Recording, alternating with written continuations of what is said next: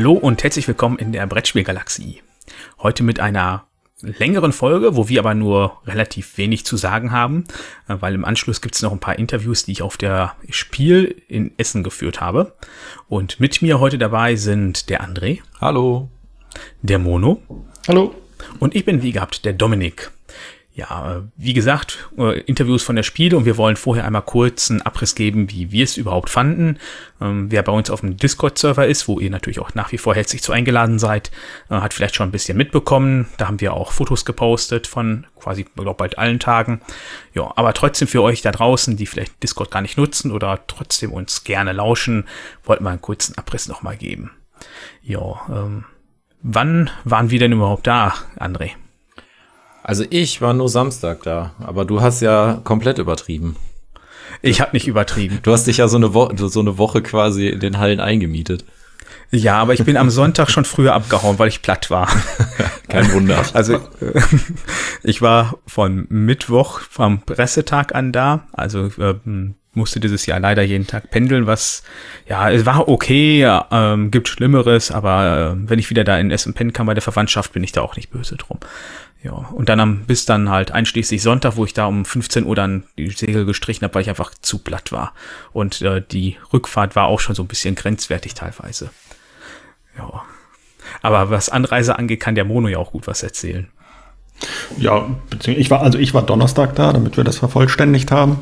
Ähm, und ich hatte auch das erste Mal den P10 genutzt, also diesen Parkplatz direkt an der Autobahn. Und das hat man wahrscheinlich auch schon von vielen gehört, von vielen gehört, dass da es so kleinere Anlaufschwierigkeiten gab, sage ich mal. Der Bus steckte im Berufsverkehr unfallfest, sodass ich hatte noch Glück. Ich war kurz vor elf da, hatte eigentlich geplant, um zehn da zu sein. So habe ich mir eigentlich die Schlange am Eingang äh, erspart. Aber ich habe von anderen gehört, die da deutlich länger gebraucht haben.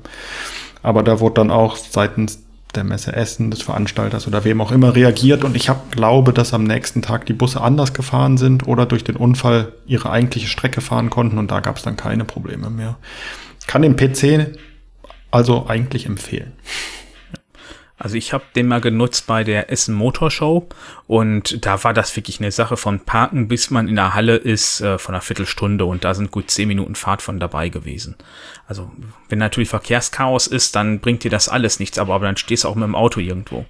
Ja, ich, ich fand da ganz positiv, dass äh, ich komme ja aus der Richtung Köln und dann ist der direkt an der Autobahn. Ne? Also fährst da ab bis auf den Parkplatz, kannst dich in den Bus und los, fand ich ganz angenehm. Ich habe jetzt praktisch schon alles gemacht. Öffentliche Verkehrsmittel, äh, davon Essen Innenstadt mal woanders geparkt und PC. Ne? Ich habe noch nie an der Messe geparkt. Aber mache ich wohl auch nicht. Ja, das Glück hatte ich halt dieses Jahr dank dem Presseticket. Das war schon äh, sehr angenehm, wenn du direkt vor dem Haupteingang einfach parken kannst und stolperst dann schon da rein. Das war sehr cool. Ja. Wahrscheinlich auch einige böse Blicke geerntet, aber naja. Aber böse Blicke äh, geerntet haben wahrscheinlich auch die, die versucht haben, direkt bei der Messe zu parken im Parkhaus darunter. Das war P3? P6. P6. Mhm. Ähm, da hattest du ja mir erzählt, dass es da in, in der Woche ganz schönes Chaos gab, weil so viele versucht haben, in das Parkhaus zu fahren, obwohl da gar nicht so, äh, so viel Platz ist, oder? Ja, genau, das ist halt der Donnerstag gewesen, wo dann, ich weiß jetzt natürlich nicht, ob es jetzt nur an dem Anlauf war, weil viele Leute es noch versucht hatten oder halt mit dem Unfall. Ich weiß auch nur, dass es einen Unfall gab, nicht genau wo. Ähm, da habe ich auf jeden Fall für zwei Kilometer von der Autobahnabfahrt zum Parkplatz eine halbe Stunde gebraucht, wo ich alle anderen Tage maximal fünf Minuten für gebraucht habe. Also da war irgendwas muss da gewesen sein. Das kann jetzt auch nicht nur an den Leuten ja gelegen haben, die da hin wollten, weil die werden ja sehr früh schon weggeschickt worden sein das gar nicht bis da rein zu parken, weil stehen ja aber Ordner da, die auch dann sagen, hier ist voll oder hier dürft ihr gar nicht parken, weil reserviert für Aussteller oder sonst wen. Also ich bin, ähm, habe vom Parkplatz eine Stunde gebraucht mit dem Bus. Ich habe auch keinen Unfall gesehen, aber ich habe nochmal drüber nachgedacht, es sind, sind drei äh, Feuerwehrwagen am Bus vorbeigerauscht. Also da war irgendwo was. Spielt auch keine Rolle. Es hat ähm, der Stimmung im Bus eigentlich kein, die war gut. Das hat man gemerkt. irgendwann, wenn man so in der Nähe der Messe war, alle haben dann immer auf, auf Maps geguckt, wo ist, wo steht der Bus und so. Und wenn man gesehen hat, okay, man ist jetzt noch 500 Meter entfernt und der, Bu und der Bus bewegt sich nicht, dann haben sich, glaube ich, alle gedacht, warum man nicht aussteigen kann. Aber gut, das geht ja, ja auch aus versicherungstechnischen Gründen nicht. Ne? Hm. aber die Stimmung war äh, eigentlich wie jedes Jahr wieder gut, entspannt, locker, alle freundlich und gut. Oder was waren eure Erfahrungen? Ja, hätte ich jetzt auch äh, gerne angeschlossen. Also ähm, die Stimmung war super in den Hallen, auch wenn es am Samstag recht voll war. Ähm, aber ja, man konnte eigentlich immer relativ gut von Stand zu Stand gehen. Klar, du hast so ein paar Nadelöhre gehabt, wo du dann gestanden hast, gerade wenn irgendwie ein, ein Stand oder ein Verkaufsstand in der Ecke war ähm, und sich dann da eine Traube gebildet hat und du kam, wolltest eigentlich nur vorbeilaufen, musstest mal ein bisschen Slalom laufen aber äh, ich hätte es mir wesentlich schlimmer vorgestellt. Ähm, Grund, warum ich nur den Samstag da war, war bei mir dann eigentlich auch noch die Lautstärke. Also ähm, ich bin es einfach nicht gewohnt. Dieses durchgehende Gedröhne, Gemurmel äh, hätte natürlich viel, viel schlimmer sein können, aber irgendwie war es dann äh, nicht so, dass ich mich am Sonntag nochmal aufraffen konnte. Aber hat wahrscheinlich auch andere Gründe gehabt. Ansonsten, ähm, ja, kann ich aber eigentlich nicht meckern. Also die, das Personal an den Ständen war überall gut drauf. Auch wenn man mal nach Lorcana gefragt hat, wurde man nicht direkt verprügelt und weggeschickt. ähm, genau. Also am Samstagmorgen hatten wir ja auch einfach direkt einen Einstieg mit einer super grandiosen Erklärung. Mhm. Ähm, also ich habe selten so ein eine enthusiastische und gute Erklärung gehabt wie die. Ähm, das war echt genial. Ich muss auch nochmal positiv hervorheben, dass ich das Gefühl hatte, dass man, obwohl die Messe relativ voll war, wie ich gehört habe, und auch an den Zahlen war es ja fast auf, auf Vor-Corona-Niveau, meine ich. Ne? Fehlt ja, nicht genau, mehr viel. Das, der Rekord liegt ja bei 209.000, jetzt waren es 193.000. Ähm, also 10% im Grunde drunter. Genau, aber ich hatte das Gefühl, dass man, ähm, wenn ich es jetzt auch richtig gehört habe, waren die Gänge ja breiter oder die sind auf Corona-Niveau geblieben. Genau. Teilweise so Hauptgänge und man musste weniger zickzack laufen, weil die Stände besser angeordnet waren. Das wollte ich auch nochmal den André, Andres Eindruck bestätigen. Also ich hatte das Gefühl, dass man besser durch die Messe laufen konnte. Ja. Dass also es in, ja auf den Gängen nicht so eng war. Also Donnerstag und Samstag waren die vollsten Tage, ja, aber man konnte trotzdem überall echt gut durchlaufen. Also klar, hin und wieder war man ein paar Ecken, wo es sich ein bisschen gestaut hatte. Aber richtig entspannt war auf jeden Fall der Sonntag. Da waren teilweise dann einfach mal so 10, 15 Meter vor dir, wo einfach niemand war, wo du wirklich gehen konntest ohne Probleme. Ähm, das fand ich echt verrückt, wie leer das ist. Da bekommt man ja auch nicht mehr, was man will ich habe mir am Sonntag auf jeden Fall noch äh, meinen Challengers geholt. Das hat mir gereicht, weil sonst war mir die Schlange immer zu lang. Ja, das, das wollte ich gerade noch sagen. Irgendwie hatte ich dieses Jahr nicht das Gefühl, dass es so den, den Run auf bestimmte Spiele gab. Jetzt mal Lorcana ausgeklammert, das war schon kein Run mehr, das war das war verrückt. Chaos, Wahnsinn mhm. pur. Da noch mal wirklich Lob an die Messe, wie gut die das geregelt haben, weil das hätte viel, viel schlimmer sein können. Also die standen, die Leute, die sich jetzt für äh, Lorcana interessiert haben, äh, die wurden äh, zumindest am Samstag so gut separiert und äh, dann äh, zum Stand geleitet, dass du nicht irgendwo eine Riesentraube hattest und äh, bei Ravensburger gar nicht mehr durchkamst. Ja, das war ja ab Freitag der Fall. Am Donnerstag war noch ein bisschen mehr Chaos. Hm. Da stand irgendwann die liebe Vanessa, unsere Hörenden kennen sie, äh, auf irgendeinem Tisch und hat versucht, die Masse irgendwie zu bändigen, weil es wohl doch kurz vorm Wahnsinn dort ausgebrochen ist.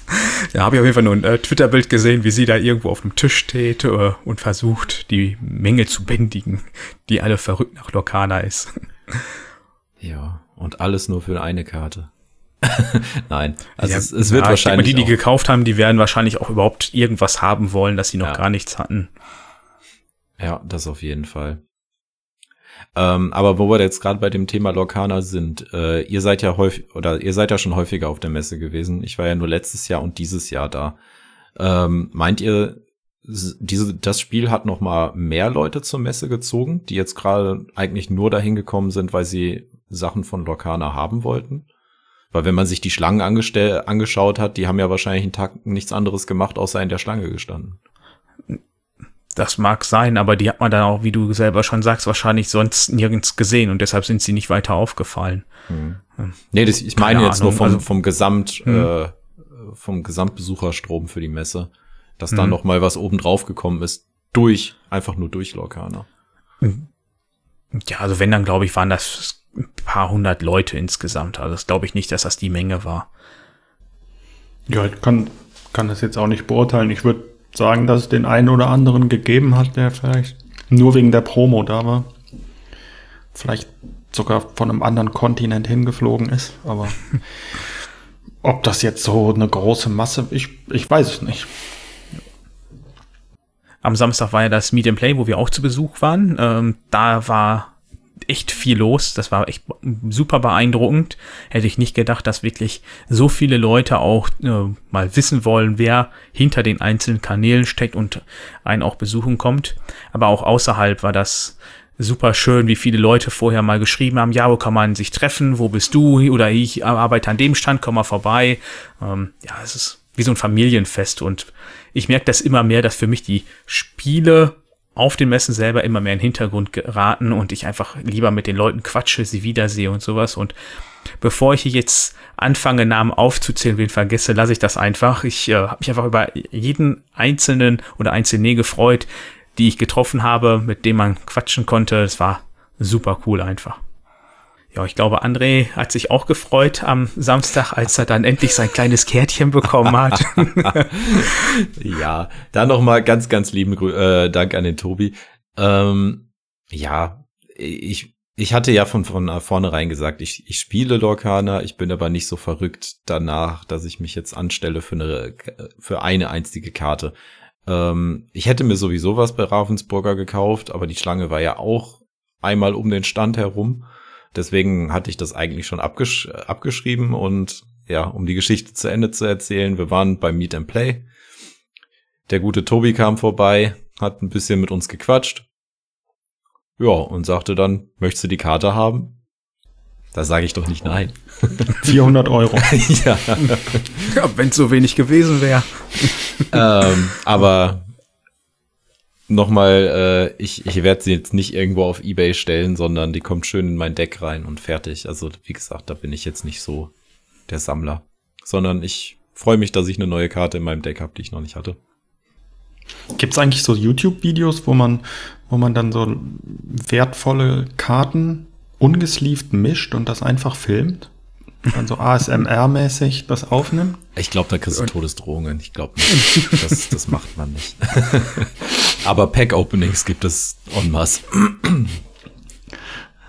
Was, was mir noch dieses Jahr das erste Mal aufgefallen ist, aber vielleicht ist es auch einfach nur mir aufgefallen, ist, dass äh, ich Lieferdienste auf der Messe gesehen habe. Also DHL, UPS, die da mit Sackkarre und dann so ein ausgedruckten Stück Papier durch die Hallen gelaufen sind und wir haben zwar gesagt, die Gänge waren relativ frei, aber schon voll halt, nicht?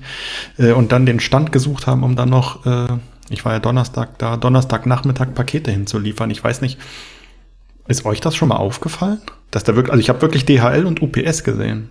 Aber die habe ich schon immer mal gesehen, aber ja, ich okay. glaube, ähm, die waren zum Glück nicht in der Menge vertreten wie Andres Lieblingsmenschen. Ach, André guckte gerade etwas irritiert und wusste nicht, worauf ich hinaus möchte, obwohl er es unbedingt ansprechen wollte. ja, ich war, ich war gerade irgendwie gedanklich noch bei der, äh, bei den Lokana-Leuten und dachte, Lieblingsmenschen, warum? Die waren doch alle super nett. Nein, klar. Ja, am, am Samstagmorgen, die Messe ging auf. André wollte freudestrahlend äh, in Halle 3 rennen, damit wir zusammen Amiza spielen können. Und André wurde an der Treppe aufgehalten. Jemand mit seinem Trolley musste die Treppe runter. Ähm, ja, ich hab's, ich hab's ja schon bei unserer Folge zur Messe gesagt. Irgendwie bin ich kein Fan davon, dass die Leute sich äh, so riesen Trolleys mitnehmen. Ähm, und ja, dieses Jahr hat's mir auch schon wieder gezeigt. Also klar, wenn die Dinger klein sind, wenn man die nah am Körper zieht, ist das ja alles kein Problem. Aber wenn die so ein Ausmaß haben von einer Großfamilie, dann äh, macht das auch echt keinen Spaß mehr. Also ich hatte im, im Vorgespräch eben schon erzählt, mir ist oder uns ist äh, eine Dame entgegengekommen, die hatte so einen, einen zweistöckigen Transportwagen vor sich hergeschoben. Es sah aus wie ein umgebauter Kinderwagen mit zwei großen Klappboxen drin, ähm, wo man dann auch dachte, ey, es ist, es ist super voll hier. Warum schiebst du das gerade hierher? Ähm, Sind eigentlich Ameisen erlaubt? ja, das ab nächstes glaube, Jahr wahrscheinlich. Ja, das ist der nächste Schritt dann, weil dieses Jahr habe ich zum ersten Mal bewusst wahrgenommen, dass etliche Leute auch mit Bollerwagen unterwegs waren, wo ich dann froh bin, wenn es ein Trolley nur gewesen wäre. Da tatsächlich habe ich das, ich habe viele von diesen faltbaren Bollerwagen. Genau, gesehen, die meine ich. Hm. Und ich weiß es nicht, aber ich habe tatsächlich auch viele mit sehr kleinen Kindern gesehen. Da mhm. dachte ich immer, die gehören so zusammen, weil mit vielen kleinen Kindern hast du natürlich immer also viel Zeug. Die, die so. ich gesehen habe, waren äh, leider nicht mit Kindern bestückt. Da hätte ich ja noch Verständnis dafür, sondern äh, der ganze Loot wurde da durch die Gegend transportiert. Ich weiß gar nicht, ob die für diese Gewichte ausgelegt sind, die da teilweise drin waren. Also, dann bringe ich das nächste Mal eine Europalette und eine Ameise mit. Aber eine elektrische kannst du hinten draufstellen. ja, genau. Ja, also das fand ich auch echt beeindruckend, wie viele Menschen da Berge nach Hause geschleppt haben an Spielen. Ähm, verrückt und gleichzeitig irgendwie hatte ich nicht den Eindruck, dass dieses Jahr so das Messe-Highlight da war. Ja, es haben viel über Evacuation gesprochen oder Nukleum oder Nukleum, wie auch immer. Aber dass jetzt eins so hervorgestochen ist, das habe ich nicht wahrgenommen. Auch wenn ich mit anderen gesprochen hatte. Nee, also abseits von Lorcana, wo wir jetzt schon mal gesprochen haben und der Promo, gab so ein paar, so ein paar, die so rausgestochen haben, aber jetzt nicht so wie zum Beispiel Arche Nova oder, oder andere. Ja, sind, sind so die, die typischen Spiele gewesen, wenn ich das einfach mal so bezeichne, äh, die man dann auch auf vielen Bildern gesehen hat, wie jetzt, weiß ich nicht, Dorfromantik, das Duell habe ich sehr häufig gesehen. Äh, wobei das ja selbst am Samstag noch nicht ausverkauft war. Ähm, ja, oder die, die typischen Erweiterungen jetzt, äh, die Wasserwelten-Erweiterung von Arche Nova, das hat man auch häufig gesehen. Aber nicht so dieses, ja, ewig anstehen für ein Spiel und dann kriegst es dann doch nicht, weil gar nicht so viel da ist, weil, wie Dominik eben schon sagte, selbst am Sonntag hat er noch sein Challengers bekommen. Äh, und das hat mich gewundert, da habe ich nicht mit gerechnet. Also, oh, anscheinend haben die entweder diese Lieferschwierigkeiten, beziehungsweise dass sich der gesamte Industriezyklus wieder deutlich erholt hat, oder es war einfach nicht so der Hype da drauf. Aber ich hatte das am Freitag auf dem Asmodee Presse-Event spielen können äh, mit den beiden Autoren. Falls ihr zuhört, guten Tag. Äh, das war auch ganz witzig, mit denen mal zu reden und auch mit denen zu quatschen. Sehr förmlich. Äh, guten Tag. Äh, guten Tag, die Herren. Ich kann auch Grüße Gott sagen. Ähm, ja, das war, also da war ich wirklich erstaunt, wie viele Titel auch einfach nicht ausverkauft waren. Ich glaube, das ist so ein Corona-Ding gewesen, was irgendwie sich so eingenistet hat, als ob immer alles schon immer ausverkauft gewesen wäre und das das Normale war. Wobei ich das jetzt auch nicht von vor Corona, gut, da waren zwar mir, glaube nur zwei Messen in Erinnerung habe, dass es so in dem Ausmaß ausverkauft war. Was mir aber auch nur so ein, so ein persönlicher Eindruck ist von hauptsächlich Discord-Sachen, ist, dass viele geschrieben haben, dass der Loot dieses Jahr kleiner war. Nicht? Als das würde ja vielleicht auch dafür sprechen, woran das jetzt gelegen hat. Ob an den Spielen würde ich fast nicht sagen, aber alles wird teurer. Ne? Die Gehälter steigen nicht so, bla bla. Ähm, dass man vielleicht deswegen weniger kauft oder vielleicht auch, weil tatsächlich dann doch nicht so die Highlight-Spiele ja, oder, oder vielleicht auch, weil eine, insgesamt eine Sättigung einfach vorherrscht. Also ich habe bei mir zum Beispiel dieses Jahr ganze vier Spiele gekauft und zwei für meine Frau, was auch nur kleine Stichspiele waren. Und von diesen vier gab es einmal ein Challengers und das Amritsar, also auch nur zwei große Spiele. Na gut, es gab noch das Krokinole-Brett, aber ähm, das ist vielleicht auch ein bisschen größer gewesen. ähm, äh, ja, aber insgesamt, also bei mir zumindest, ist momentan eh so eine Sättigung, dass ich gerade gar nicht so viel Neues haben möchte, aber wenn man sich anschaut, was insgesamt rausgeschleppt wurde, trifft das wahrscheinlich nicht auf alle so zu. Ja, aber wie, wie ich eben schon meinte, das ist aber alles immer unterschiedliches gewesen. Also mhm. jetzt, gut, klar, es liegt auch daran, dass wir beiden jetzt auch häufig miteinander spielen und äh, dass es Quatsch wäre, wenn wir die gleichen Spiele hätten. Aber wir hatten ja auch komplett andere Interessen, was man sich anschauen wollte. Beziehungsweise bei mir war mhm. es ja eigentlich die Sachen, die ich mir gekauft habe, die wollte ich mir sowieso kaufen, ob ich sie mir jetzt auf der Messe gekauft hätte oder im Einzelhandel. Das war jetzt in dem Fall egal. Gut, bei, auf der mhm. Messe habe ich jetzt noch bessere Preise gemacht, aber ähm, so wirklich das, das Highlight, oh, das muss ich mir jetzt kaufen, äh, das ist jetzt nur auf der Messe, hatte ich jetzt ja nicht. Und ähm, bei dir war es ja jetzt Amizad, dass du dir gekauft hast, wo wir ja auch eigentlich nichts von erwartet haben und was ja echt cool war. Genau. Ja, was aber bestimmt auch irgendwann wieder so in Handel kommt.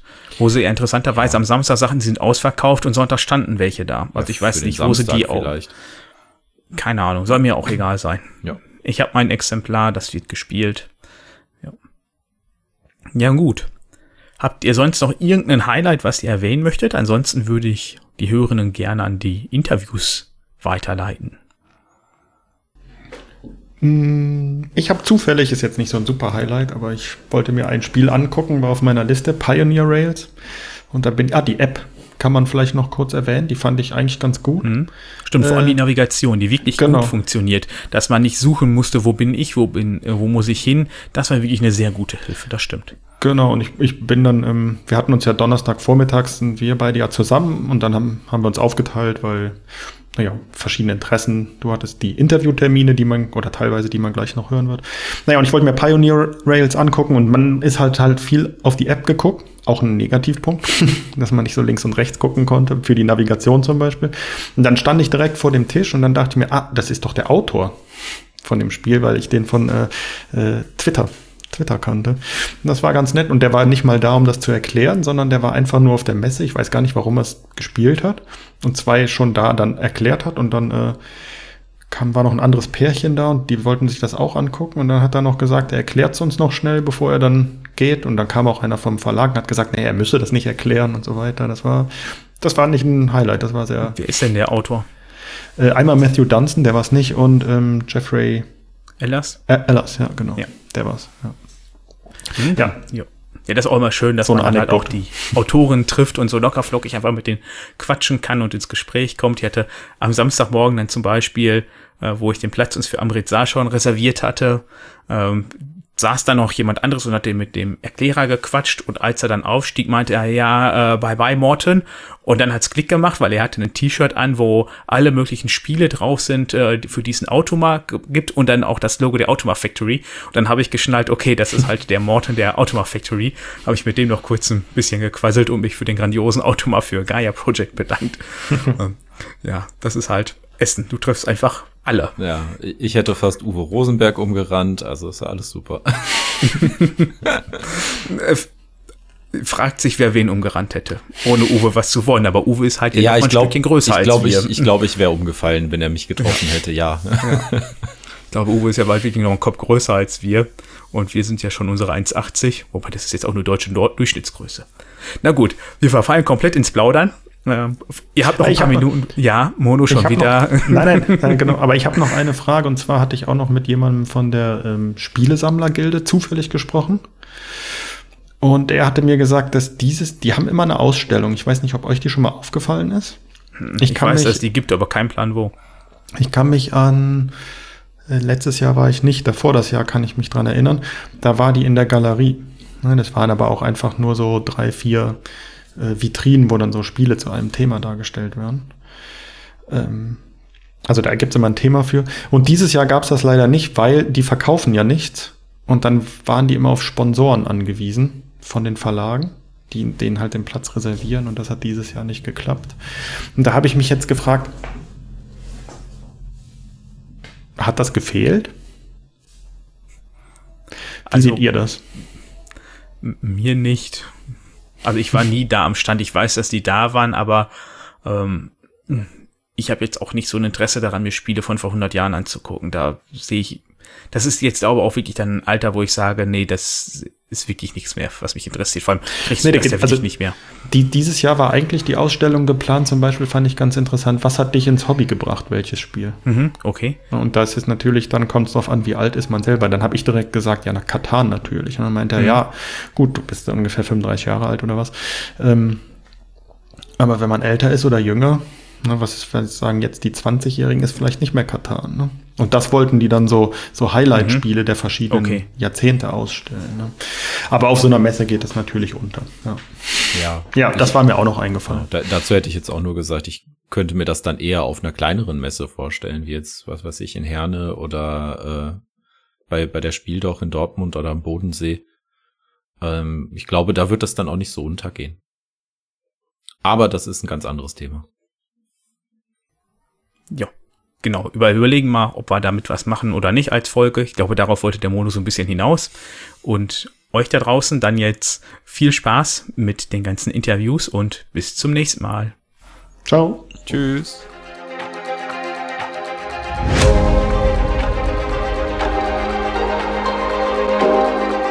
ersten Gast schon am Mittwoch ganz ruhig im Hintergrund sitzt mir Noel von Duke in Danger gegenüber. Hallöchen.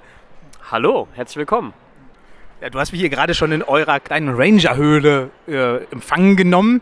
Äh, erzähl doch mal so ein bisschen, äh, worum es bei euch überhaupt geht. Und da stellt euch viel mehr vor. Ja, also wir bei Duke in Danger ähm, sind ein sehr kleines Team, ähm, was an diesem Projekt hier arbeitet. Ähm, und zwar ist unser Spiel Duke in Danger oder Duke Kids nicht nur ein Spiel, sondern auch ein Artenschutzprojekt. Wir möchten auf die Situation des rotschenkligen Kleideraffen aufmerksam machen und äh, die Situation ein bisschen in die Wohnzimmer Deutschlands bringen oder auch durch Kickstarter halt auch ein bisschen in die Welt. Ähm, genau, und wir haben jetzt zwei kleine Spiele sozusagen hier auf dem Stand, wo es darum geht, ähm, das Leben des Dukes ein bisschen den Leuten näher zu bringen. Also welche Gefahren die haben, welche äh, Hilfen die aber auch bekommen. Genau. Wie kommt man denn auf so eine Idee, dass man äh, sich um die Dukes kümmert? Das ist ja jetzt, glaube ich, nicht so das Alltäglichste, was einem als erstes als Brettspielthema auch einfällt. Nee, ähm, das stimmt. Ähm, ich muss auch sagen, dass ich nicht ähm, aufgewachsen bin oder ich bin nicht mein Leben lang Tierschützer gewesen oder Artenschützer, sondern ähm, die Idee für ein Brettspiel kam auf einer Reise mit einem Zug. Also ich bin 2016 nach dem Studium mit dem Zug von Europa bis nach äh, Hongkong gefahren und auf die Reise, auf die Vorbereitung der Reise habe ich ein Spiel gelernt, äh, was man in Russland spielt, äh, weil ich wusste, ich fahre quer durch Russland durch 2016. Und das hat mich so begeistert in dem Zug sozusagen, dass ich da integriert war. Ich spreche ja, kein, sprech kein Wort Russisch, äh, mittlerweile vielleicht drei oder so, aber ähm, und ich war halt voll integriert. Und das war halt cool, irgendwie, da ist die Idee gewachsen, ein Spiel ähm, zu entwickeln, was sprachneutral ist. Und erst Monate später war ich in Indonesien im Dschungel und da waren ganz viele Affen. Die haben mir versucht, mir alles zu klauen. Das war irgendwie eine ganz witzige Situation. Da habe ich gesagt, ich mache ein Spiel mit Affen. Und dann wollte ich es eigentlich auch Monkeys nennen. Und Monkeys ging aber nicht, weil äh, wenn das irgendwie erfolgreich wäre oder auf dem Markt wäre, könnten mich alle Marken, die Monkeys heißen, in Deutschland verklagen, die auch in meiner Klasse sind sozusagen, Produktklasse. Und da war ich dann irgendwie im ersten Moment so ein bisschen so, oh Mist, hieß in meinem Kopf eigentlich schon zwei Jahre Monkeys. Ähm, und habe aber dann recherchiert was es für Affen gibt, beziehungsweise hat meine Mom mir dann gesagt, hey, die hat so eine Doku gesehen über einen Affen in Vietnam, das habe ich dann gegoogelt und der hat mir total gut gefallen. Oh, knalloranges Gesicht, blaue Augen, äh, blaue Augenlider ähm, und habe dann weiter recherchiert und dann auch erst erfahren, dass der vom Aussterben bedroht ist und habe dann weiter recherchiert, habe NGOs angeschrieben, Leute angeschrieben in Vietnam ähm, und habe dann gedacht, ich kann dem Spiel auch äh, einfach eine mit dem Spiel etwas Gutes tun. Und so kam das dann. Also das Spiel war vor dem, vor dem, vor dem Duke da ähm, bin aber jetzt mega happy und das Spiel hat mit mir auch irgendwie auf jeden Fall auch Veränderungen gebracht, weil ich habe auch sozusagen auch ein bisschen auch meinen Job gewechselt. Ähm, bin jetzt nicht mehr in so einem Öl-Business drin, sondern mache jetzt auch was Nachhaltigeres in meinem normalen Job als Ingenieur. Genau. Und wie kommt dann das den Projekten bzw. den Dukes zugute? Also wir waren, äh, ich glaube letztes Jahr im Mai, waren wir den ganzen Mai in, in, Vietnam und wollten uns NGOs angucken und auch gucken, ob wir den Affen im Dschungel finden, mit Hilfe von Locals. Das haben wir auch geschafft. Ähm, wir haben uns für zwei NGOs entschieden, äh, also Non-Government ähm, Organizations, die sich für den Erhalt des Affen einsetzen. Also es ist einmal äh, Little Green Guards, die wir supporten mit dem Verkauf des Spiels. Äh, also ein Teil des Verkaufs des Spiels geht an die, an die zwei NGOs, Little Green Guards, die sind, gehen in Schulen und versuchen die Kids aufzuklären, dass die Affen was Gutes sind, dass man die in Ruhe lassen sollte, dass man auch das Habitat von denen nicht antasten sollte. Und das andere ist Green Wit, das ist eher eine Organisation, die in Da Nang, also Zentralvietnam, tätig ist und die sorgen dafür, dass dort in der Region keine Hotels gebaut werden oder dass auch der, dass der Nationalpark unangetastet bleibt. Genau. Und das Spiel, du hattest ja eben Kickstarter angesprochen, war, wenn ich mich richtig erinnere, schon mal Kickstarter, aber das kann man jetzt regulär über einen Online-Shop etc. beziehen? Genau, also das Spiel äh, war Wahnsinn auf Kickstarter, also war super cool. Da haben uns, glaube ich, fast 500 Leute unterstützt ähm, für ein Erstlingswerk. Und ich meine, fand ich, fanden wir es mega. Ähm, wir konnten dadurch auch die Spiele produzieren. Und jetzt sozusagen kann man es auf der Messe kaufen und es geht jetzt wahrscheinlich dann auch danach, in, dass man es auch mal online bestellen kann. Genau, also wir haben jetzt auch von dieser, es gibt ja so eine Kickstarter-Variante, äh, das, da ist ein bisschen mehr drin, ein bisschen äh, hochwertiger alles. Ähm, und da haben wir noch 100 Stück von auf der Messe jetzt, sozusagen das ist auch eine Limited Edition, da haben wir auch nur 500 von produziert. Die werden wahrscheinlich hier danach nicht mehr geben. Ähm, aber die normalen Spiele sozusagen sind auf jeden Fall verfügbar mit Sicherheit. Dann erklär gerne ruhig noch mal ein bisschen äh, die Spiele, wie sie überhaupt funktionieren, damit die Hörenden auch einen kleinen Eindruck bekommen. Ja, also Duke in Danger, ähm, das, die erste Spielidee sozusagen, die wir hatten, ist, ähm, ist, ein Stich, ist ein Stichspiel, wo jeder eine Rolle kriegt. Du bist entweder Ranger, Wilderer oder Tourist. Und in, mit deiner Rolle kriegst du auch eine Fähigkeit. Zum Beispiel als Wilderer Affen in Gefahr bringen, als Ranger Affen retten, als Tourist darfst du überlegen, ob ich Affen rette oder Affen in Gefahr bringe, wen ich unterstütze. Je nachdem, ob ich ein guter oder ein schlechter Tourist bin. Und du hast halt Karten auf der Hand von 1 bis 13 zum Beispiel, ne, in vier verschiedenen Farben. Und das ist äh, wie im Stechen. Der Wilderer bringt einen Affen in Gefahr und du musst den als Ranger dann retten mit einer höheren der gleichen Farbe. Wenn du das nicht kannst, musst du den Affen zu dir nehmen und das ist dann ein Minuspunkt, ein verlorener Affe. Und wer am Ende des Spiels die wenigsten verlorenen Affe vor sich liegen hat, hat gewonnen. Aber wichtig ist, dass nach jeder Runde ähm, die Rollen gewechselt werden. Die werden seinem linken Nachbarn gegeben, sodass die Rollen die ganze Zeit rotieren und man immer mal wieder gut oder böse ist. Genau. Das ist ja schon mal ein sehr interessanter Mechanismus auf jeden Fall mit dabei. Und ihr habt ja jetzt äh, euch komplett dem Duke verschrieben. Hm, habt ihr schon mal überlegt, was ihr zukünftig machen möchtet? Ob ihr da noch äh, ähnliche Spiele machen möchtet, um auf andere bedrohte Tiere aufmerksam zu machen? Ähm, ja, also Ideen sind auf jeden Fall da. Ähm, der ich, ich weiß nicht, ob das viele wissen, ist ein Spiel, zu, sich zu überlegen. Ist nicht so, also klar, man kann eine Idee haben und dann kann man losspielen. Das ist relativ simpel. Man macht, kann das aufschreiben auf dem Blog und man kann sich auch schon ein Spielfeld aufmalen. Aber bis es dann ein Spiel ist, was man irgendwie ähm, verkaufen kann, produzieren kann, ist es so ein langer Weg und auch ein also zeitfressender Weg, auch kostenfressender Weg. Bei Dugan Dania ist es ein Herzensprojekt ähm, und das hat sich einfach gelohnt. Schon alleine nur, äh, also nicht monetär, sondern einfach auch, um irgendwie was zu hinterlassen, was Gutes zu tun. Ähm, und es muss man sich gut überlegen, ob man jetzt noch ein zweites Spiel rausbringt. Wir haben einen Prototypen aktuell, der heißt Oslop. Ähm, da, wir waren dieses Jahr auf den Philippinen und haben dort was ganz Schreckliches entdeckt. Also so eine, die größte Touristenattraktion dort ähm, es sind Walhaie, die gefüttert werden vor der Küste und sozusagen das ganze Jahr ähm, verschiedene Walhaie dort gehalten werden. Das ist wie so ein Zoo, der aber eigentlich kein Zoo ist. Und da kommen dann Touristenboote hin, also keine Ahnung, tausend Leute am Tag oder so, die da mit dem schwimmen und den anfassen oder die Haie anfassen. Und das zweite oder das nächste Spiel oder der Prototyp handelt davon. Ob das jemals rauskommt, weiß, wissen wir nicht genau, aber in dem Spiel geht es, das ist ein semi-kooperatives äh, Beachspiel, aber wo du verdeckt Gebote abgibst auf die Bewegung des Hais, damit er sich aus dieser Bucht von Oslop rausbewegt. Genau, also die Idee ist da, aber ob das umgesetzt wird, muss sich zeigen, weil wir ja alle einen anderen Job haben noch, also einen anderen, also wir machen das ja nicht hauptberuflich, sondern das ist für uns ähm, unser Hobby. Ähm, genau, das frisst einfach auch viel Zeit, gerade mit Kickstarter und die ganze Auslieferung, der ganze Kundensupport, das ist, das ist Wahnsinn, ja. Dann wünsche ich euch auf jeden Fall viel Erfolg, vor allem jetzt gerade noch mit dem Duke und auch eventuell ja mit dem eventuell zweiten Spiel, aber äh, lasst uns überraschen und ja, ich bin gespannt, ob ihr ein bisschen für den Duke Gutes tun könnt.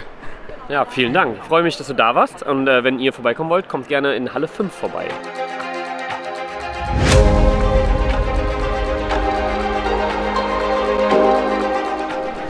Nach draußen in den ruhigeren Innenhof habe ich den Ralf entführt, damit er mal durchatmen kann. Und zwar den Ralf von Hall Games. Hallo Ralf. Hallo, vielen Dank für die kleine Pause. Das ist die erste, die ich heute machen kann. Ja. Äh, und damit ihr mal kurz wisst, meine Handyuhr sagt mir gerade, wir haben 16 Uhr, also seit sechs, sechs Stunden am Stand durch. Das schlaucht wahrscheinlich auch. Ja, das merke ich jetzt noch gar nicht. Ich glaube, heute Abend werde ich tot umfallen. Aber im Moment ist das vielleicht auch Adrenalin, was auch immer. Aber es macht auch Spaß, den Leuten das Spiel äh, zu erklären oder äh, beizubringen, sodass ich gar nicht gemerkt habe, wie die Zeit verflogen ist. Bevor wir weitergehen, stell doch vielleicht erstmal kurz dich und auch den Verlag Call Games vor, damit äh, die Hörenden auch wissen, wer hier überhaupt gerade am Mikro ist. Ja, Games, mein Name ist Ralf Brun. Ich bin ja, Alleininhaber oder einzige Person, einziger Mitarbeiter von Games. Natürlich habe ich Helfer, die jetzt auf der Messe mir helfen, die mir beim Entwickeln der Spiele und so weiter helfen. Ähm, mich gibt es, oder meinen Verlag gibt es, mich gibt es länger. Den Verlag gibt es seit 2009. Das ist jetzt in diesem Jahr, ist der Gin das siebte Spiel, das bei Games erscheint. Ähm, Es ist ein nebenberuflicher Verlag, deswegen kann ich mir erlauben, auch Abstände von zwei bis drei Jahren zwischen den einzelnen Spielen zu lassen. Ja, das wäre es erstmal kurz zu mir oder zum Hall Games. Und du hast gerade schon äh, den Namen Jin fallen lassen. Das ist jetzt die Neuheit von diesem Jahr. Worum geht es denn da?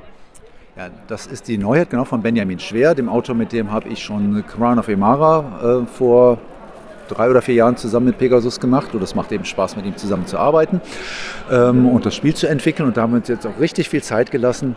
Ähm, ja, äh, Benjamin hatte da eine schöne äh, Grundidee für den Mechanismus, für den Zugmechanismus und den haben wir eben über die Jahre weiterentwickelt.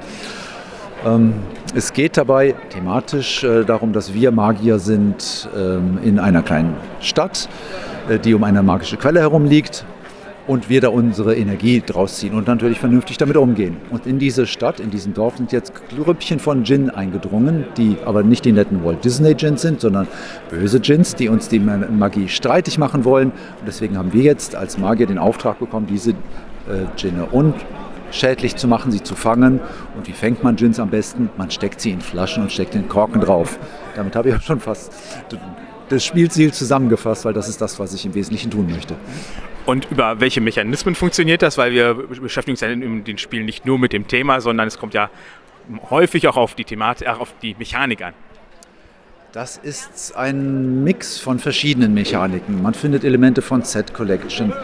Ähm, ich reise herum. Ja, es wurde heute öfter erwähnt, es fühlt sich ähnlich wie Istanbul an, wer das Spiel kennt. Warum? Weil man hat immer eine für jedes Spiel eine unterschiedliche Auslage der Orte oder der Aktion, wo man hingeht.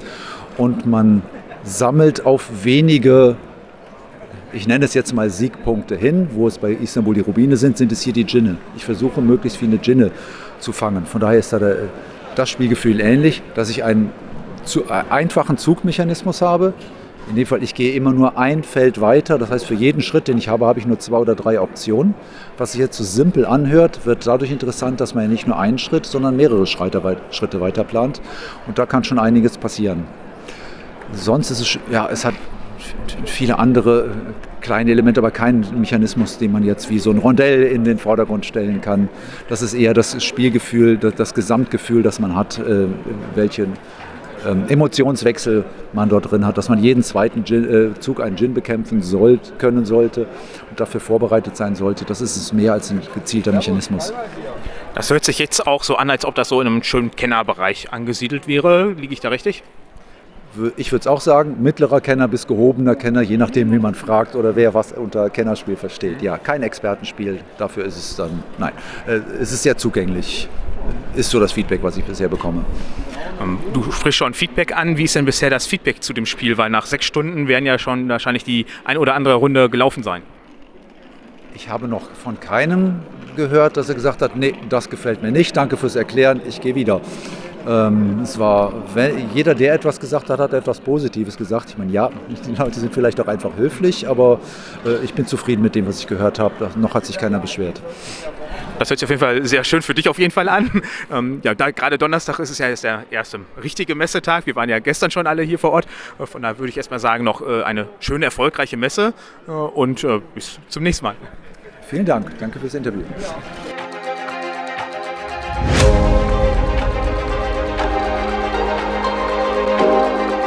Als nächstes habe ich mir gerade mein The Hunt abgeholt von Matthias Kramer und Engin Kunter. Und eine der beiden Personen sitzt jetzt mir gegenüber und es ist nicht Matthias Kramer, sondern die liebe Engin. Hi Engin. Hallo Dominik, vielen Dank. Ja, die Engin ist äh, ganz nervös vor ihrem ersten Interview, hat sie mir gesagt. Äh, ja, äh, aber trotzdem dachte ich mir, machen wir das mal ganz entspannt und gehen das ruhig an. Das haben, kriege ja selbst ich hin, von daher. Ja, wie kommt man da drauf, ein Spiel zu entwickeln? Also ja, ich bin super nervös und ähm, es kann passieren, dass ich statt äh, vernünftig zu antworten nochmal nicke, weil ich einfach äh, das Format vergesse. Aber ansonsten, ja, wie kommt man dazu? Ähm, das kommt einfach durch Matthias Kramer. Das Thema lag schon vor, als ich dazu gestoßen bin. Ähm, es war also eine Erstphase des Spiels vorhanden. Ein Prototyp war schon da. Und von da an bin ich mit eingestiegen und ähm, weil es mich einfach begeistert hat, ähm, habe ich mit recherchieren dürfen und äh, so ein bisschen mit ein bisschen mich eingebracht und so weiter und irgendwann war es soweit, dass er mich einfach mit einer äh, Prototypenschachtel überrascht hat, wo halt auch mein Name äh, drauf stand. Und ja, da war ich super stolz drauf und habe mich super gefreut und seitdem geht es halt weiter. Wie bist du denn überhaupt an Matthias gekommen? Weil Matthias kennen ja viele oder die meisten da draußen äh, durch Glenmore, gerade ganz aktuell Weimar. Äh, und jetzt kommst du als äh, Neuling da um die Ecke. Wie funktioniert sowas? okay, äh, das ist jetzt ähm, etwas schwierig. Also wir haben uns bei einer ähm, Tagung kennengelernt, was überhaupt nichts mit Brettspielen zu tun hat.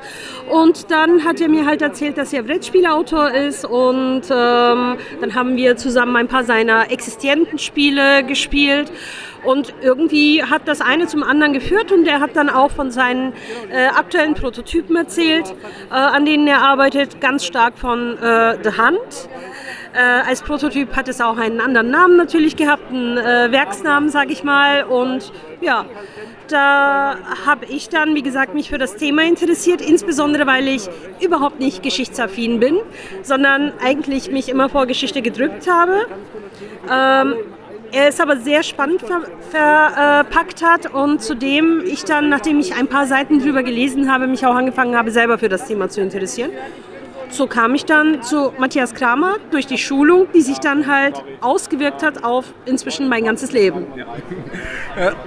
Du hast ja jetzt gerade schon angedeutet, dass äh, Matthias da schon die Vorlage so ein bisschen gemacht hatte und das ein historisches Spiel ist. Ähm, vielleicht interessiert ja die Leute überhaupt, worum es in der Hand überhaupt geht, dann erklär das doch mal. Okay, äh, da geht es darum, dass die britische Admiralität, äh, Admiral Graf Spee, was ein ähm, Taschenpanzerkreuzer ist, äh, tatsächlich ähm, monatelang gesucht hat. Währenddessen hat äh, Admiral Graf Spee es geschafft, äh, neun Frachtschiffe zu versenken.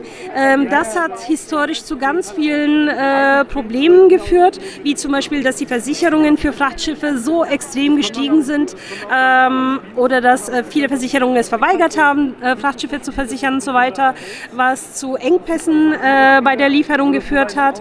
Und ähm, irgendwann mal war das so weit, dass, ja, ich sag mal, ein kleiner Taschenkreuzer wie Admiral Graf Spee ähm, Riesenkräfte gebündelt hat, die nach ihm suchten. Und das war so ein Ärgernis für die britische Admiralität, sage ich mal. Ähm, ja, das war das ganze Thema. Und diesem Thema äh, haben wir dann auch natürlich entsprechend ein asymmetrisches Spiel gebastelt. Ähm, man jagt eigentlich, während man auch gejagt wird. Also es ist äh, schon äh, so, dass man nicht nur der Gejagte ist, beide Seiten nicht, sondern man hat auch durch das Spiel hindurch tatsächlich das Gefühl, dass man ähm, ähm, nicht der Verlierer ist oder der Gejagte ist, der Gehetzte ist, sondern zeitgleich will man auch irgendwie selber halt bestimmte Sachen jagen. Äh, Admiral Graf Spee versucht halt die Frachtschiffe zu erwischen, während äh, die britische Admiralität Admiral Graf Spee versucht zu erwischen und so weiter. Also ja, ein Teufelskreis. Also lese ich da jetzt raus, dass man einmal als Admiral Graf Spee spielt oder halt als die britische Regierung beziehungsweise diejenigen, die halt eine eigentlich jagen sollen. Ach so, ja, stimmt. Ähm, ja, ähm, das ist natürlich die fehlende Erfahrung mit solchen Situationen gerade. Es ist ein Zwei-Mann-Spiel. Ähm, man spielt entweder die Admiral Graf Spee oder die britische Admiralität und ähm, man spielt gegeneinander und es geht darum, dass halt neun Frachtschiffe ähm, was auch tatsächlich der Geschichte entspricht, ähm, ihren, ihren Zielhafen erreichen müssen. Erreichen mindestens fünf ihr Hafen, dann äh, hat der Brite gewonnen. Ähm, erreichen sie sie nicht, äh, sie ihn nicht, ähm, weil sie versenkt werden, dann hat Admiral Graf Spee gewonnen. Zwischenzeitlich kann es aber auch natürlich passieren, dass äh, die britische Admiralität Admiral Graf Spee ortet und dann geht es in die ähm, Schlachtphase. Und jetzt sitzen wir hier, wir haben das Spiel auf dem Tisch liegen. Ähm, es ist das erste, wo dein Name draufsteht. Äh, wie fühlst du dich? ähm, keine Ahnung, ich kann es überhaupt nicht ähm, richtig beschreiben. Es ist halt irgendwie total toll. Also man, man ist halt super stolz und super glücklich. Ähm, weiß ich nicht. Ich, ich freue mich einfach, dass ich halt in so eine Welt eintauchen durfte und dann auch noch gleich in der, äh, in der Position, dass ich halt mit einem Autor wie Matthias Kramer arbeiten durfte, der halt auch einen wirklich an die Hand nimmt und ähm, äh, wie vorhin schon erzählt, ähm, ist es so, dass ich ähm, eigentlich gar nicht erwartet hatte, halt auf der Schachtel zu stehen. Aber anscheinend habe ich mich genug eingebracht, dass er das halt gewürdigt hat und das war einfach ein tolles Gefühl. Und ist es noch, vor allem jetzt, wo ich halt das Ganze in der Hand halten kann.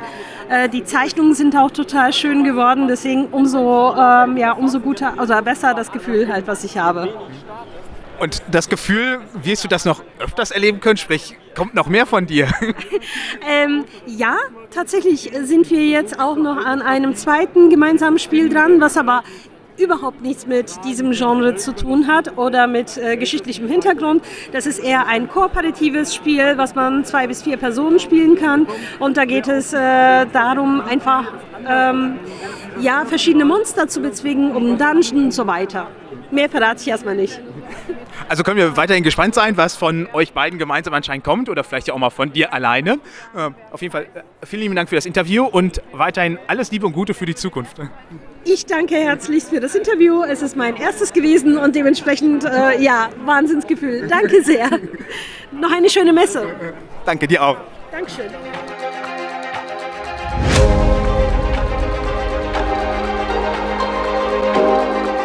In einer kleinen, etwas ruhigeren Ecke habe ich mir Uwe geschnappt, den der ein oder andere vielleicht schon kennen könnte von, aus der Vergangenheit. Da hattest du auch schon mal einen Verlag. Hallo Uwe. Ja, hallo mein Lieber. Ja, eben, dem einen oder anderen ist vielleicht der Verlag Proludo ein äh, Begriff, den äh, es gab von 1993 bis 2006. Und da war ich schon recht aktiv unterwegs in der, in der Spieleszene mit Proludo und habe mir jetzt eine etwas längere Auszeit aus der Branche genommen, ja. Aber jetzt sitzen wir hier ja am Stand von Sound of Drums. Was kann man sich darunter vorstellen? Ja, Sound of Drums ist so äh, das Motto des Verlags, Verlagsname auch. Der Klang der Trommeln hat von der Antike bis in die Moderne Armeen begleitet und ähm, eben epochenübergreifend. Und ich bin auf den Namen eben Sound of Drums gekommen, weil ich dachte, das passt und das passt eben auch epochenübergreifend, weil alle unsere, alle unsere Spiele ganz äh, eng an historische Ereignisse eben geknüpft sind und ich denke, dass wir mit dem Titel Sound of Drums sehr schön den Bogen spannen können. Also Spiele, die im gemeinen Volksmund gerne als Wargames dargestellt werden. Jein, also eigentlich keine Wargames, sondern äh, Strategiespiele mit, mit historischem Hintergrund. Und äh, jetzt kommt es halt manchmal auch vor, dass in diesen äh, ja, Zusammenhängen es eben auch mal zu Konflikten kam. Also es sind keine reinen Wargames, auf gar keinen Fall, sondern anspruchsvolle Strategiespiele, wo es dann aber auch mal zu Konflikten kommen kann, aber nicht muss. Ja. Was sind denn jetzt die ersten Titel, die ihr im Programm habt und äh, wie funktionieren die? Ja, wir haben jetzt veröffentlicht und sind jetzt in der Auslieferung von der Reihe History of the Ancient Seas, eine Civ-Building-Reihe, ähm, die aus drei Spielen besteht. Hellas, eine reine Zweier-Version, Dies Irae, eine, Reihe, eine reine Dreier-Version und dann das Magnus Opus, äh, Mare Nostrum, ein großes Spiel für fünf Spieler, für fünf Fraktionen. Das haben wir jetzt äh, veröffentlicht, das sehen wir auch hier so ein bisschen. Und wir haben vor ein paar Wochen abgeschlossen die Gamefound-Kampagne zu Eilau 1807. Und da sind wir tatsächlich eher so ein bisschen unterwegs im traditionellen Wargame.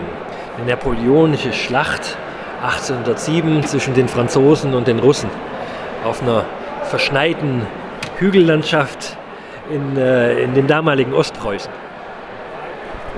Also das Thema schon deutlich historisch, aber auch schon stark konfliktbasiert. Ja, ist so. Äh, das war die Natur der Sache.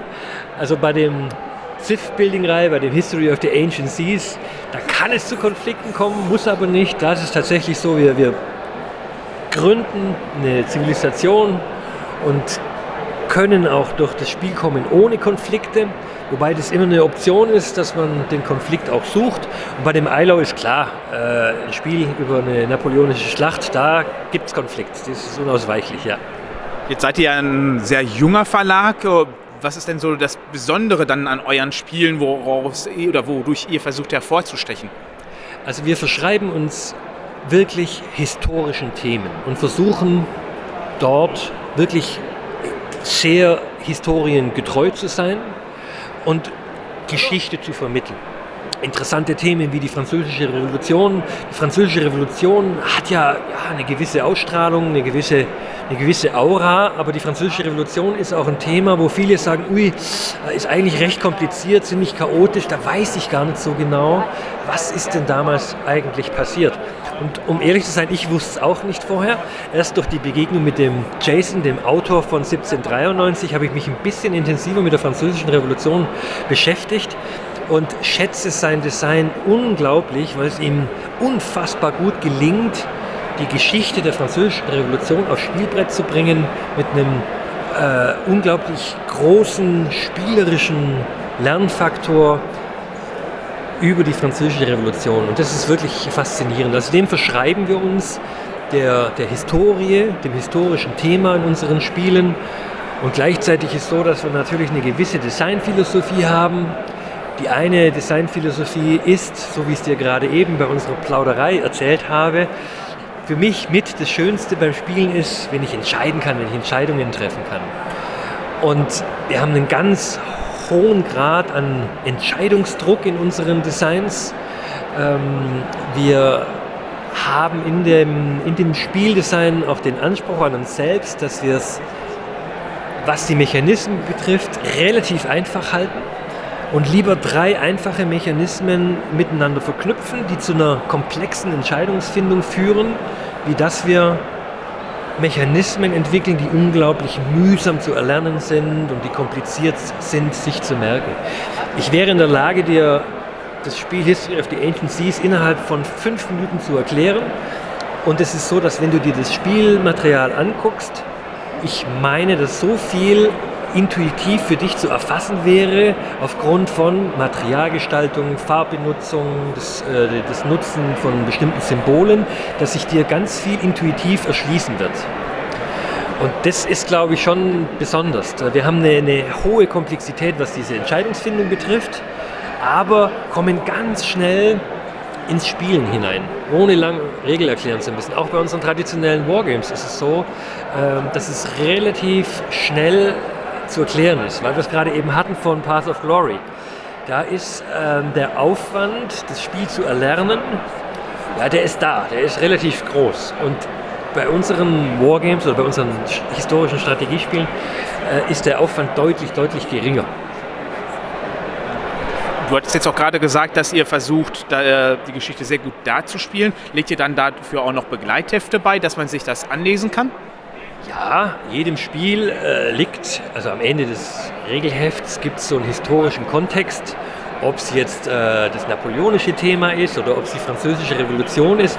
Und bei dem Spiel 1793, da werden wir nicht nur einen historischen Kontext äh, dazulegen, sondern wir werden sogar ein Buch dazu äh, veröffentlichen und anbieten. Und die Early Backer bei GameFound, die werden dieses Buch äh, mit dazu bekommen. Das wird äh, ein Illustrated Guide zur französischen Revolution eben sein, mit äh, ja, also eben viele Illustrationen und anschaulich erklärt, was war denn eigentlich die französische Revolution, welche Fraktionen hatten wir da, was ist denn da genau passiert, weil im Zuge der französischen Revolution ist unglaublich viel passiert. Und da hätte ein kleiner historischer Begleittext nie und nimmer ausgereicht. Deswegen habe ich den Jason gefragt, der nicht nur Spieledesigner ist, sondern auch Buch, Buchautor. Du sag mal, kannst du ein Buch schreiben äh, und verknüpfen das Spiel mit dem, äh, was du weißt über die Französische Revolution. Er ist ein absoluter Experte, was die Französische Revolution betrifft. Und dann hat er gesagt, ja klar, mache ich. Und da legen wir eben äh, ein Buch bei. 164 Seiten, gratis, reich bebildert, äh, Hardcover-Buch und das gibt es für die Early Backer in der Gamephone-Kampagne. Da hört man auch schon viel Herzblut heraus und das hört sich auch so an, als ob ihr noch wirklich einiges mehr vorhabt als jetzt die Spiele, die du gerade erwähnt hast. Ja, wir haben eine, eine ellenlange Projektliste. Äh, Ob es jetzt das napoleonische Thema ist und dann wollen wir demnächst was machen zum äh, friedrichianischen Zeitalter. Friedrich der Große ist ja auch eine ganz faszinierende Persönlichkeit.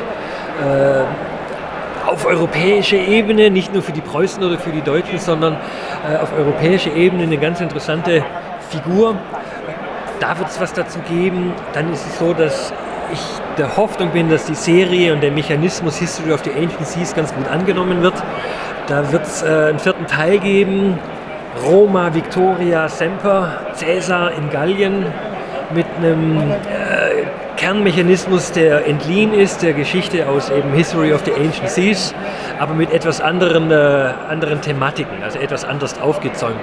Und dann habe ich in Arbeit ein wunderschönes, großes Spiel zu Europa in der Renaissance. Ähm, wo ich, wo ich ganz, ganz viel Freude habe im Moment beim Entwickeln. Das wird was, was richtig Episches, was richtig Großes mit 650 äh, Holzspielsteinen. Alles aus Holz, äh, hoher Grad an, an Interaktion mit äh, asymmetrischen äh, Fraktionen und, und wieder wirklich relativ einfache Mechanismen und wirklich einfach, relativ einfach zu lernen. Ja, das habe ich gerade auch in der, in der Mache. Ja, und eben eine ganze, eine ganze Liste von wirklich super, super spannenden äh, Themen, die wir da haben. Das hört sich wirklich sehr interessant an und ich bin dann gespannt, was wir in den nächsten Jahren von dir, euch noch erleben können oder auch erspielen können. Von daher vielen lieben Dank für das Interview und für die Messe auch noch viel Erfolg. Ja, vielen Dank, Dominik, dass du vorbeigeschaut hast und mir die Gelegenheit gegeben hast, ein bisschen was zu erzählen zu Sound of Drums. Dir auch noch schöne Messe, ne? Danke.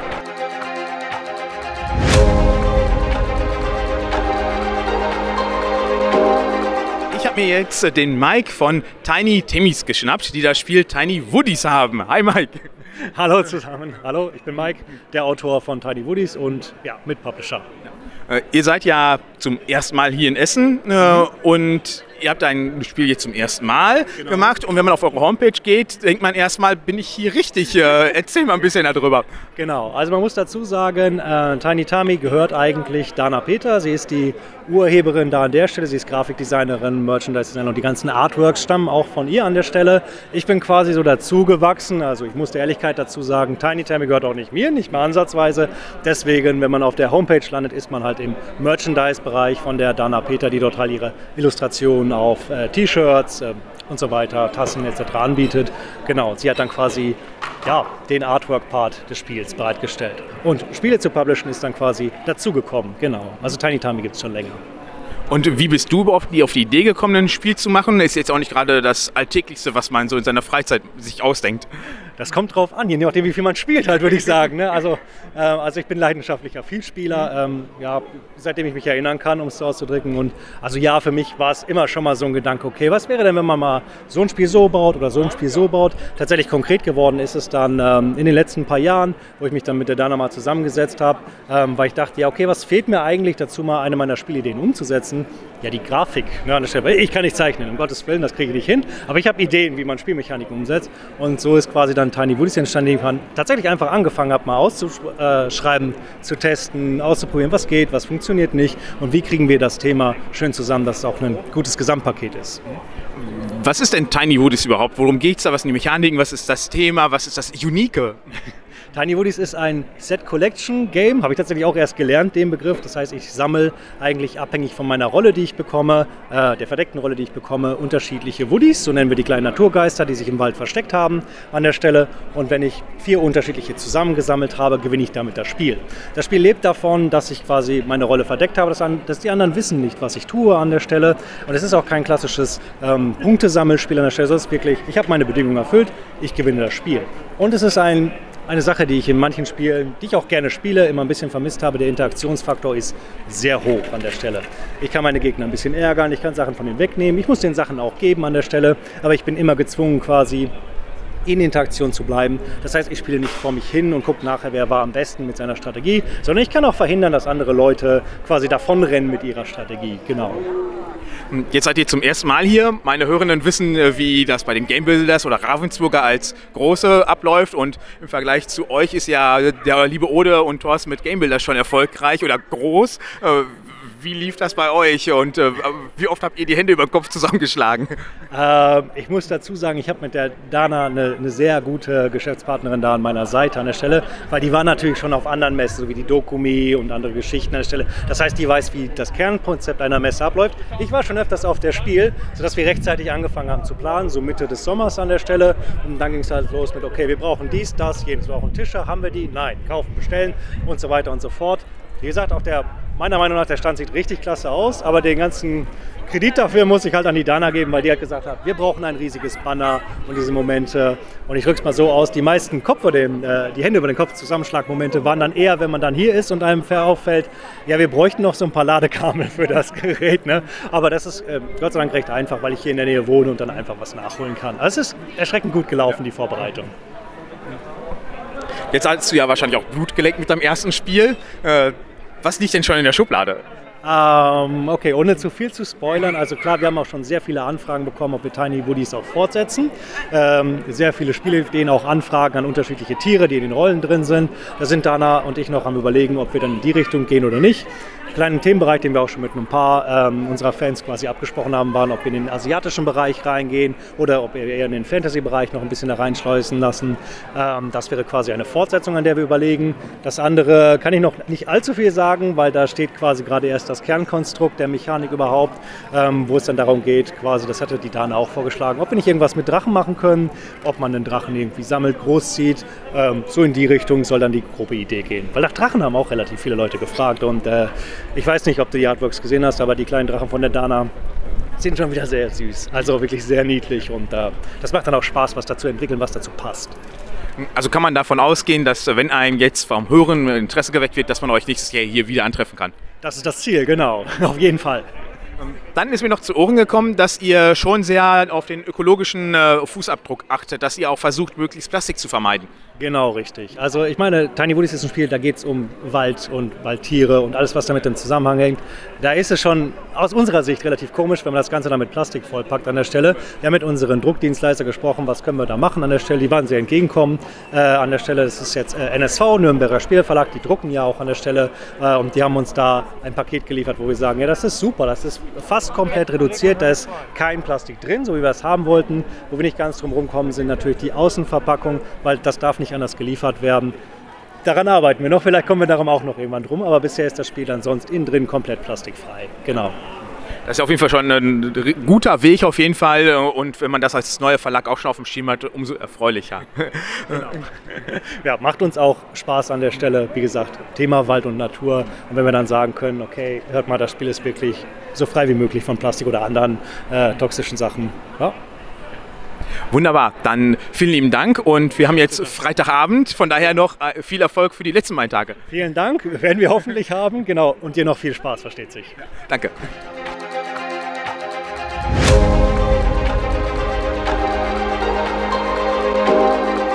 Stefan von Ornament Games habe ich mir als nächstes wieder geschnappt.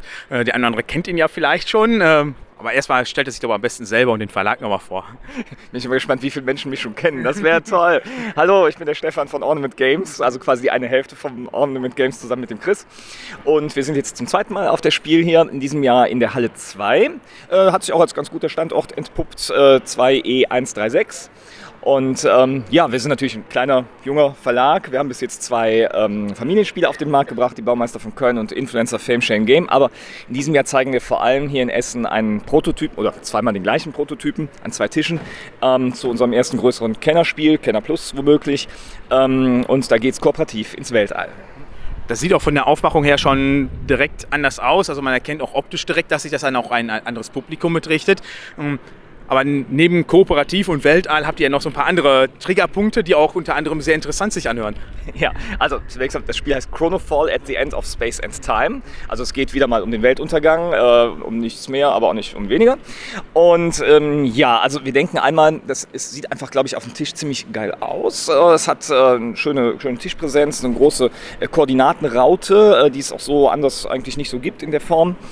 Ähm, es hat äh, einen Mechanismus, den wir ähm, auch nirgendwo anders bis jetzt gefunden haben, ist uns bis jetzt auch bestätigt worden. Man kann nämlich die Zukunft beeinflussen. Man, man sieht Events, die auf einen zukommen und eine Katastrophe jagt die nächste, aber dadurch, dass wir in die Zukunft eingreifen können, also die Reihenfolge ändern, vielleicht auch ähm, Events in der Zukunft auslöschen oder einfach äh, vorbeugende Maßnahmen ein, ähm, einleiten, ist es so, dass wenn die, diese Ereignisse dann eintreffen, ähm, dann kann man sie abmildern und die Katastrophe dadurch vielleicht verschieben oder äh, abmildern. Und das ist ein ganz cooler Mechanismus, der hier auch auf der Messe total gut angekommen ist. Wir nennen das die Chronomatrix, äh, um halt den Chronofall, also den Untergang von Raum und Zeit zu verhindern. Dann war ich ja gestern schon bei euch am Stand und habe da jemanden gesehen, da stand nicht irgendwie Verlag oder sowas, sondern Astrophysiker. Ähm, hat er sich mit der Messe vertan oder was ist da schiefgelaufen? nee, der hat sich nicht vertan, nein, nein.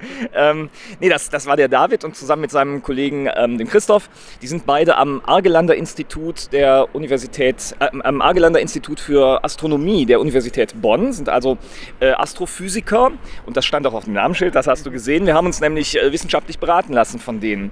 Ähm, die haben also nicht nur so kleine ich sag mal, Wissen-to-Go-Abschnitte für den, fürs Regelheft geschrieben und auch so kleine Fun Facts werden auf die Box so draufkommen äh, zum halt äh, Thema, was weiß ich, Zeitreisen oder Exoplaneten, also Themen, die äh, in dem Spiel vorkommen und die wir dann kurz wirklich wissenschaftlich äh, beleuchten wollen, zumindest anreißen wollen.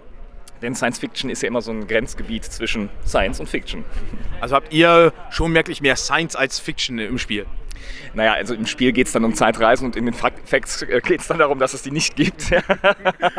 Aber ähm, äh, nein, wir wollten das schon, also einfach diese Themen nicht so einfach da stehen lassen. Das haben wir auch bei anderen Spielen, die wir gemacht haben, bei den Baumeistern von Köln, haben uns ja auch von Historikern beraten lassen, ähm, um da einfach ja auch ein bisschen Wissen to go mit zu vermitteln auf spielerische Art und Weise. Und das ist, äh, ohne dass man es quasi merkt, dass man auch was lernt bei dem Spiel. Ne?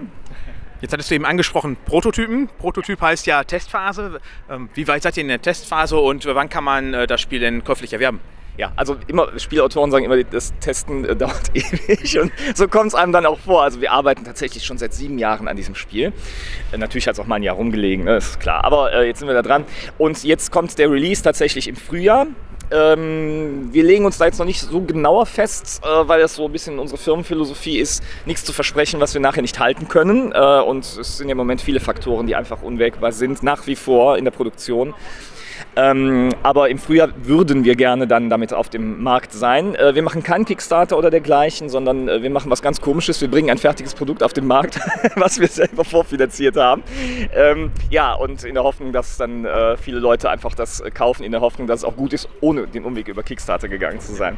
Dann wird man ja vielleicht euch auf die ein oder anderen Messe hier in NRW, ihr kommt ja aus NRW selber, antreffen können, sprich Rating, Herne, Dortmund eventuell. Äh, da sind vor allem Rating, Herren und Dortmund zu nennen. genau, genau, die werden wir machen und natürlich nächstes Jahr auch wieder äh, hier in Essen und äh, Berlin planen wir auch. Ähm, wir sind ein kleiner Verlag, ne? wir müssen einfach Geräusch machen. Ne? Man muss uns erstmal wahrnehmen. Wir haben ganz oft, also eigentlich haben wir am laufenden Band, dass die Leute vor uns stehen und sagen, boah, das sieht ja cool aus, wer seid ihr denn eigentlich? Ne? Äh, ich habe ich ja noch nie gesehen. Und ähm, weil mit unseren kleinen Ständen, äh, da, da, gehen wir halt oft so ein bisschen unter und auch im Internet. Ne? Es gibt viel Geräusch um andere äh, größere Verlage. Mit Recht, ist ja klar, kann ich verstehen. Aber wir müssen Präsenz zeigen, immer wieder da sein und irgendwann bleibt einer stehen, äh, testet das Spiel und sagt, wow, warum, warum habe ich das nicht vorher schon kennengelernt? Hm? Merkst du da, dass die neue Hallenstruktur euch da hilft? Äh, jein. Also ähm, alles hat für und wieder. Ne? Ähm, bei uns war jetzt so gesehen das Problem, dass wir die beiden Spiele aus, äh, aus dem letzten Jahr äh, und vorletzten Jahr, das sind Familienspiele. Und unser neues Spiel ist halt so eher Kenner, Kenner Plus Bereich. Und damit haben wir natürlich so, sind wir so ein Grenzgänger. Ne?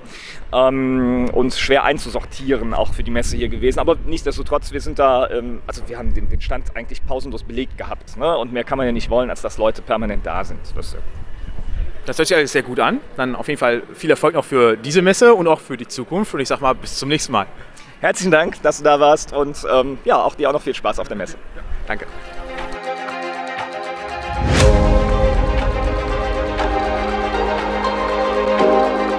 Mit Eleni habe ich mich am Stand von Helvetik verabredet. Hallo Eleni. Hallo Dominik, freut mich.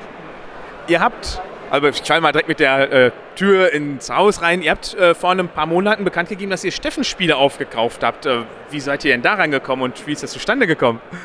Es war auch für uns tatsächlich eine Überraschung. Äh, wir haben Anfang Jahr, als wir für die kommenden Jahre geplant haben, nicht damit gerechnet und nicht damit geplant. Äh, es ist tatsächlich Steffen, der auf uns zugekommen ist ähm, in Nürnberg.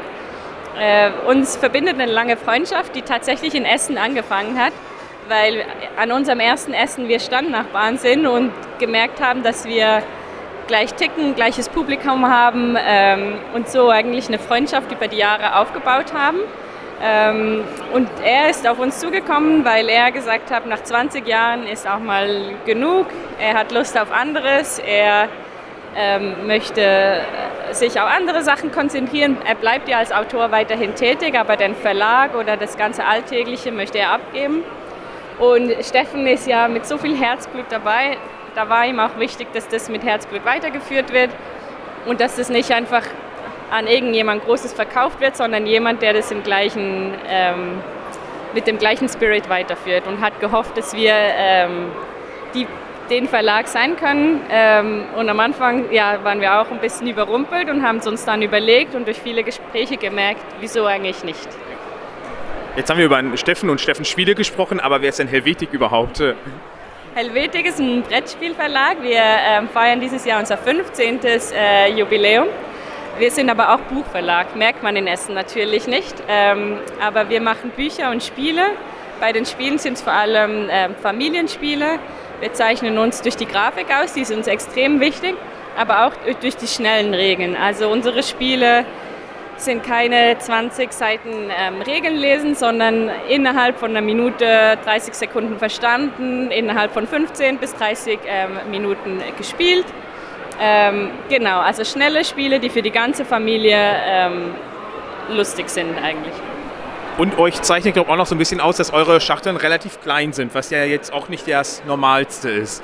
Genau, das ist auch ein, ein Challenge, den wir uns gerne auferlegen. Wir mögen kein äh, keine Luft in unseren Schachten, also kompakt mögen wir, einfach weil, weil wir den Sinn dahinter nicht sehen ähm, und wir auch äh, das Gefühl ähm, unserer Besucher mögen, wenn sie merken, wie viel Spaß sie eigentlich aus einer kleinen Schachtel bekommen und es nicht immer eine, eine große Box sein muss. Und welche kleine Schachtel habt ihr neu mit nach Essen gebracht?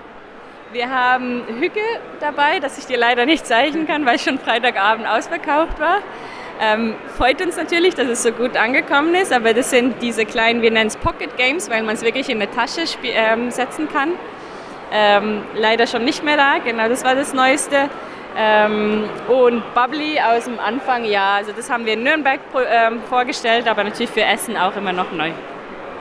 Und dann habt ihr ja noch die separate Reihe Fun by Nature. Ich kenne selbst davon das äh, Just Wild, was ich echt beeindruckend finde, wie viel Spaß und auch äh, Grübelei in dieser kleinen Schachtel mit wenig Regeln eigentlich steckt. Äh, erklär doch sonst mal ein bisschen zu der Reihe und was das Ziel davon ist. Genau, die Reihe hat, ähm, dafür versuchen wir, damit versuchen wir verschiedene Sachen ähm, zu erreichen. Einerseits geht es um die Produktion, die möglichst nachhaltig äh, sein soll. Da wurde unser Hersteller, ähm, mit dem wir in Polen produzieren, ähm, ist auf uns ähm, zugekommen und die haben eine Eco-Factory ähm, aufgebaut. Ähm, und da waren wir einer der ersten Verlage, die da mit experimentiert haben. Da geht es um wirklich die nachhaltige Produktion. Also da ist Natur in der Box wie es hergestellt wird, die Verpackung ohne Plastik, aber auch nicht nur das Produkt, sondern auch wie die Fabrik funktioniert. Also die ganze Energie, ähm, genau mit welchen Farben sie arbeiten. Also das geht dann ins Technische, aber da machen sie auch sehr viel Forschungsarbeit. Und da haben wir gedacht, da passt doch auch eine Naturthematik dazu. Was uns aber von Anfang an unglaublich wichtig war, ist, dass es nicht einfach, lass uns ein Memory oder ein, keine Ahnung, ein klassisches Spiel machen und ein Naturthema draufhalten, sondern wir wollten äh, tolle Spiele machen, die auch ähm, ja, die auch Spaß machen, auch wenn man sich fürs Thema überhaupt nicht interessiert. Und die beiden Sachen eigentlich kombinieren. Bei dem äh, Just Wild ist ja schon äh, äh, der Hintergrund auch, dass ihr darauf anweist, was für bedrohte Tiere es auch in Europa gibt. Ist das bei den anderen Spielen ähnlich, dass ihr da nochmal so ein bisschen Hintergrundwissen mit dabei liefert? Genau, wir machen es bei jedem Spiel ähm, mit der Idee, dass wenn man sich interessiert, kriegt man so ein bisschen Anhaltspunkte aber es ist nicht relevant fürs Spiel. Also bei Happy Bee, das dieses Jahr rausgekommen ist, ähm, bekommt man mit, wie wichtig Bienen sind und was mit dem Bienensterben auf sich hat. Aber wenn einem das nicht interessiert, kann man das Spiel trotzdem ähm, mit Spaß spielen. Und in den Regeln genau wird ein bisschen was erklärt und dann äh, wird auf Webseiten hingewiesen, zum Beispiel bei Happy Bee auf Greenpeace-Bericht, äh, wo man sich dann weitere Informationen rausholen kann. Also ist äh, Nature auch wirklich drin und das liegt euch am Herzen und das steht nicht nur als Werbeslogan drauf. Das finde ich äh, sehr lobenswert. Ist uns wichtig und schön, wenn es auch so angekommen ist, ja. Dann hattest du mir gerade kurz vom Interview noch so ein kleines Heftchen in die Hand gedrückt, ähm, wo ihr auch sagtest, da sind Interviews drin, auch wo ihr euch anscheinend so ein bisschen engagiert in der Szene oder berichtet. Ähm, was hat es damit auf sich? Ja, wir haben gedacht, wir haben ja sonst nicht genug zu tun. Lass uns auch noch ein Magazin äh, publizieren. Das machen wir jetzt einmal im Jahr einfach um ein bisschen auf die Leute hinter den Büchern und Spielen äh, aufmerksam zu machen, äh, die man nicht auf der Messe sehen. Und das sind oft die Illustratorinnen und Autoren und Autorinnen äh, der Spiele und Bücher. Ähm, und jedes Jahr suchen wir uns ein Thema aus. Und dieses Jahr haben wir uns das Thema ähm, Frauen in der Szene ausgesucht, weil unser Spieleredakteur Ludovic hat ähm, 40 Meetings mit Autoren, davon sind drei mit äh, Frauen. Ähm, und er ähm, sucht es auch immer wieder und merkt, wie unglaublich schwer es ist, Frauen in der Szene zu finden. Ähm, und wir wollten einfach ein bisschen über das Thema sprechen, dass es nicht immer nur um Katalog, Produkte geht, sondern dass man eigentlich auch uns als Verlag und unsere Leute vorstellen kann, indem man Interviews macht und Porträts von Leuten und eigentlich so auch auf unsere Branche aufmerksam machen kann. Okay, klingt ebenfalls sehr interessant. Ich schaue mal, was ich jetzt zu Hause zum Schmökern jetzt habe. Dann äh, vielen lieben Dank für das Interview und euch noch eine wunderbare Messe. Danke, dir auch. Danke, Dominik.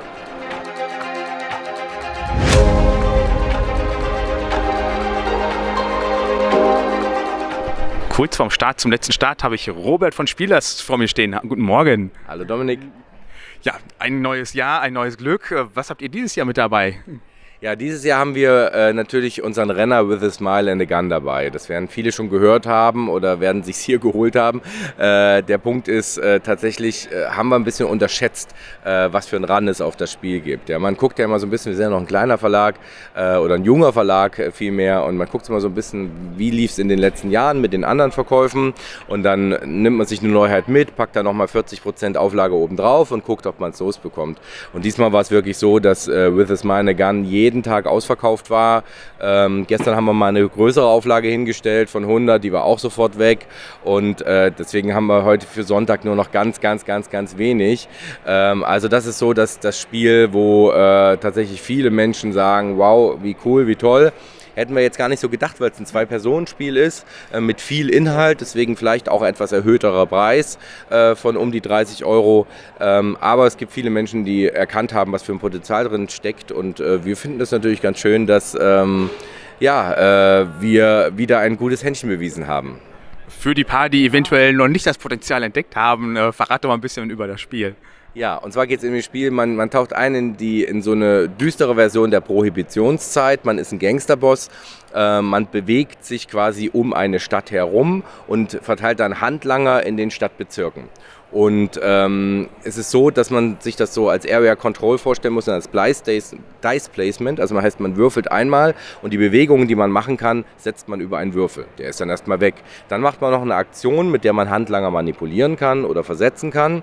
Und dann ist der andere Spieler dran nimmt sich wieder ein Würfel, ähm, setzt das quasi ähm, und ähm, bewegt sich, verteilt Handlanger, macht Aktion. Das macht jeder dreimal und das ist so die erste Runde. Und dann geht es eben darum, wer hat die meisten Handlanger in einem Stadtbezirk, der darf sich eine Ressource aussuchen.